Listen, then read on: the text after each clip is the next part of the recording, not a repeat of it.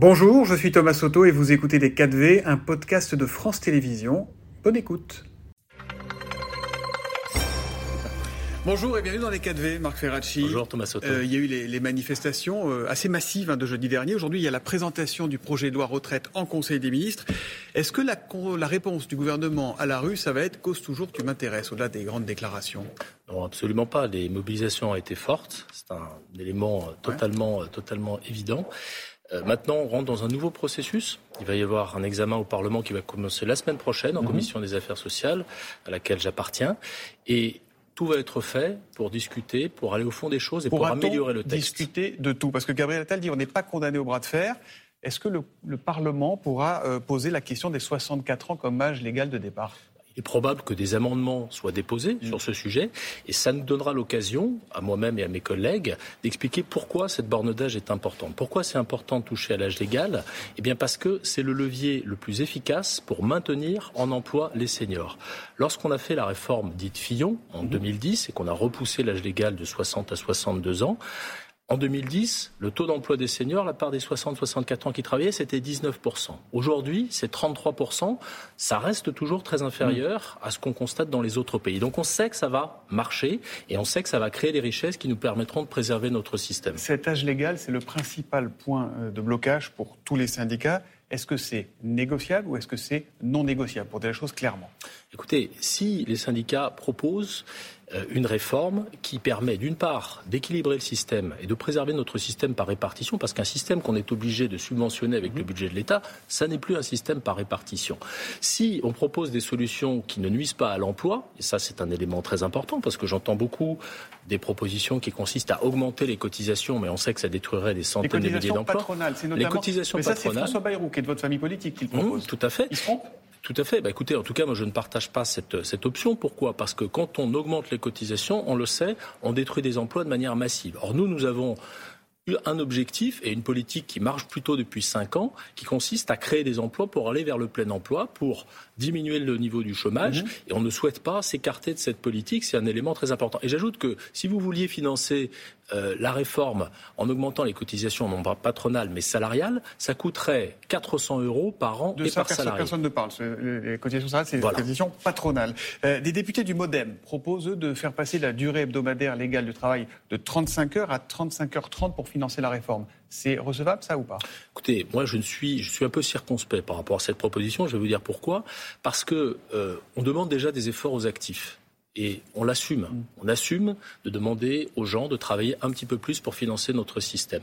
Leur demander des efforts à double titre, travailler plus longtemps sur la durée de vie, c'est-à-dire repousser l'âge légal, et travailler plus longtemps dans la semaine, mm-hmm. sachant que ça ne produirait évidemment aucun avantage en termes de salaire ou de rémunération supplémentaire. Oui, mais si je comprends bien, il faudra la préciser, mais si je comprends bien la position euh, du MoDem, eh bien, euh, ce sont, euh, c'est du temps de travail supplémentaire qui ne donnerait pas lieu à rémunération, en tout cas qui ne donnerait pas lieu à heures supplémentaires. Alors, vous savez, les heures supplémentaires, l'été dernier, on a fait tous les efforts qui étaient nécessaires pour qu'elles payent plus, parce que notre philosophie, c'est que le travail paye mieux. Donc, on serait un petit peu à front renversé par rapport à ce que nous essayons de faire. Donc là, vous êtes en train de nous dire, si les syndicats arrivent avec d'autres propositions, on pourra revenir sur l'âge légal de départ, mais sauf que chaque proposition, vous la bâchez. Non, pas du tout. Il y a beaucoup de propositions qui ont d'ailleurs été déjà examinées euh, et provenant des syndicats sur la pénibilité, sur les carrières longues et qui ont été intégrées au projet de loi initial. Sur, sur, les 64 ans, on est d'accord. Est-ce qu'on peut dire les choses clairement aux Français? Comme ça, ils pourront se déterminer. C'est non négociable aujourd'hui. Écoutez, ça c'est au gouvernement, à un moment ou à un autre, de faire ses choix.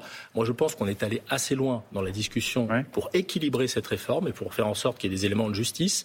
40% des Français partiront avant l'âge légal mhm. grâce aux mesures qui ont été annoncées et qui seront dans le projet de loi qui sera présenté tout à l'heure, au titre des carrières longues, au titre de la pénibilité.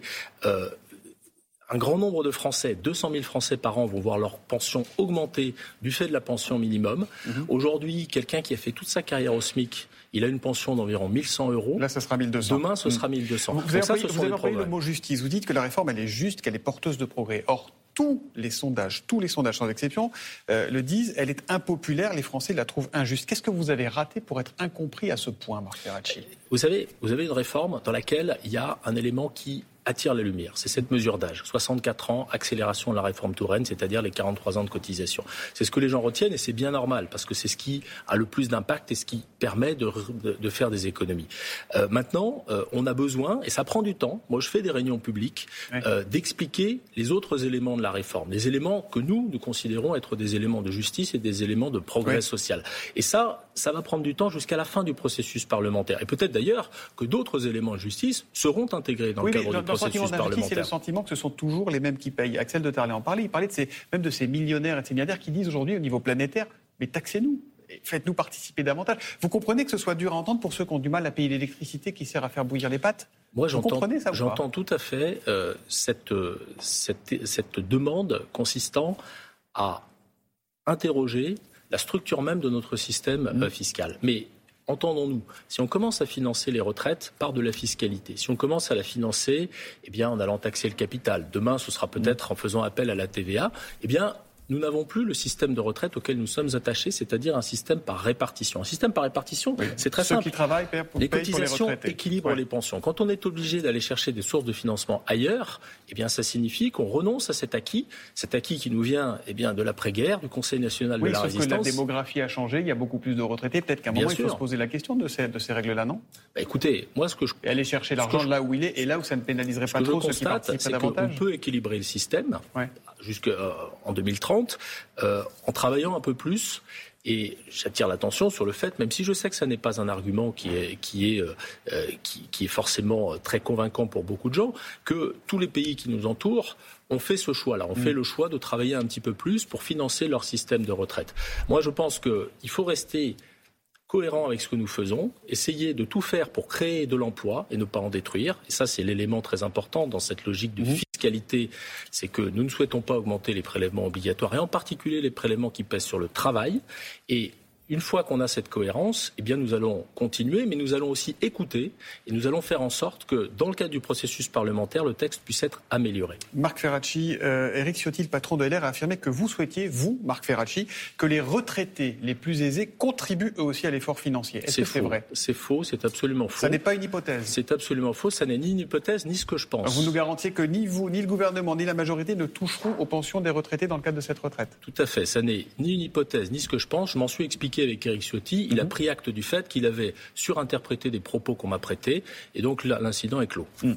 Euh, vous êtes membre, du, je le disais, en représentant du Conseil d'orientation des, des, retraites. Son président, Pierre-Louis Bras, a souligné lors d'une audition la semaine dernière à l'Assemblée que les dépenses de retraite ne dérapaient pas. Elles sont relativement maîtrisées, je le lis, hein, et à très long terme, elles diminuent dans trois hypothèses sur quatre. Est-ce que vous n'êtes pas rattrapé par une forme de dogmatisme dans cette, dans cette réforme, par, par l'ubris, par l'orgueil de celui qui a dit j'ai annoncé que je ferai une réforme, donc je ferai une réforme. Pas du tout. Vous savez, euh, j'étais à l'audition de Pierre Louis Bras en tant que membre de la commission des affaires sociales la semaine dernière. Il a redit des choses très clairement. Dans les 25 prochaines années, nos systèmes de retraite vont être en déficit, mm. de 10 jusqu'à 25 milliards d'euros. Quand il dit que les Mais dépenses... il dit qu'il n'y a pas le feu au lac. Non, non, non, non. Permettez-moi de préciser. Quand il dit que les dépenses vont être maîtrisées, eh bien, ça signifie concrètement que les dépenses évoluent d'une certaine manière, mais si vous ne prenez pas en compte les recettes, mm-hmm. Or, les recettes, elles vont aussi connaître des difficultés, précisément parce que les évolutions démographiques, on les connaît. Il y avait trois cotisants en 1970, il y en a 1,7 aujourd'hui pour un retraité, il y en a 1,7 aujourd'hui pour un retraité, il y en aura 1,5 en 2040. Si on ne regarde que les dépenses, eh bien, on est myope les recettes et les dépenses vont évoluer de telle sorte que le déficit va se creuser. Si on ne regarde que les dépenses, eh bien évidemment, on perd une partie du problème. Si, vous trouvez les opposants et myopes et que eux vous trouvent sourds, ça va être difficile de s'entendre. Ce que je dis simplement, c'est que le rapport du Conseil d'orientation des retraites dit les choses très clairement. Et Monsieur Pierre Lubras, euh, que j'ai écouté très attentivement durant cette audition la semaine dernière, l'a dit également très clairement. Il a dit le problème, c'est effectivement que les recettes ne progressent pas aussi vite qu'elles devraient. Alors il y a le fond, il y a la forme. Sur la forme, après le 49.3, les Français vont faire connaissance avec l'article 47 et pour reprendre la formule du journal L'Opinion, qui n'est pas franchement un, brûlot gauchiste, euh, c'est du brutal. Est-ce que vous pouvez nous expliquer ce que c'est que le 47.1 Le principe de l'article 47.1 de la Constitution, c'est d'encadrer les textes budgétaires en termes de délai. Mm. Ça veut dire concrètement que lorsque vous êtes euh, tenu de voter un budget ou un budget de la sécurité sociale, c'est le cas du texte qui va mm. nous être proposé, eh bien, euh, vous devez respecter certains délais. C'est-à-dire qu'il y aura 20 jours de délai maximum à l'Assemblée et tout doit être plié en 50 jours. Tout à fait. 20 jours, c'est-à-dire 20 jours d'examen en commission et en séance. L'opposition n'a pas la possibilité de déposer une motion de censure avec le 47.1 alors, euh, l'opposition euh, dépose une motion de censure dans le cadre de l'utilisation du 49.3, c'est-à-dire si le gouvernement engage sa responsabilité. Mais ce que je veux dire, c'est que ça met aussi l'opposition devant ses responsabilités. L'opposition a annoncé, en particulier la France insoumise, qu'elle allait faire de l'obstruction, c'est-à-dire qu'elle allait déposer des milliers d'amendements. Moi, je souhaite que l'on puisse examiner la totalité du mmh. texte. Si l'opposition dépose des milliers d'amendements, eh bien, il est possible que nous ne puissions pas aller jusqu'au bout de l'examen du texte. Et dans ce cas-là, eh bien, le texte sera transmis au Sénat du fait de cet article 47.1. C'est que ça inquiète même le Conseil constitutionnel, hein, qui, se dit mais on n'a jamais vu ça sous la Ve République. ça ne vous inquiète pas, vous, le 47.1 Non, moi, ça ne m'inquiète pas parce que je fais toujours confiance à la responsabilité des acteurs et euh, les oppositions, je l'espère, auront cet esprit de responsabilité de ne pas déposer trop d'amendements, des amendements d'obstruction, afin que nous puissions examiner la totalité du texte. Vous êtes proche euh, politiquement, mais aussi humainement d'Emmanuel Macron. C'est un de vos amis intimes. Vous avez été, je ne trahis pas de secret, parce que c'est connu, euh, son, témoin de mariage. Hors caméra, il est comment en ce moment? Il est serein, il est déterminé et il a le sens. Il est déjà euh, passé à autre chose? Ah, je ne pense pas. Même si, euh, vous le savez, un président de la République euh, doit traiter euh, mille sujets à la fois. Hier, il présidait le Conseil des ministres franco-allemand. Demain, il se projettera probablement dans d'autres sujets, d'autres crises. Mais il a conscience, je pense, de l'importance de cette réforme pour le pays, de l'importance de cette réforme pour la solidarité nationale. Parce qu'encore une fois, le système par répartition, c'est mm. un socle de la solidarité nationale. Est-ce qu'il lui arrive de douter, Emmanuel Macron? Bien sûr. Évidemment qu'il doute, comme nous tous. Et nous doutons. Euh, sur la réforme des retraites, il a des doutes Quand, nous écoutons, quand nous écoutons nos concitoyens, euh, évidemment, euh, durant la campagne, il annonçait que la retraite serait à 65 ans, que l'âge légal de départ serait à 65 ans, et puis il a écouté. Et puis nous avons écouté, nous avons discuté avec les Français, avec certaines des oppositions, et nous avons déjà changé ce projet de mettre l'âge légal à 65 ans. ça signifie que... 64, hein nous avons changé le projet de le mettre à 65. Nous avons changé le projet de le mettre à 65. Et donc, euh, le doute, le doute est quelque chose de vertueux de mon point de vue. Euh, ça n'est absolument pas quelque chose qui doit paralyser. C'est quelque chose qui témoigne eh d'une capacité d'écoute, tout simplement. Merci beaucoup, Marc Ferracci, de Merci. 4V. Merci à vous.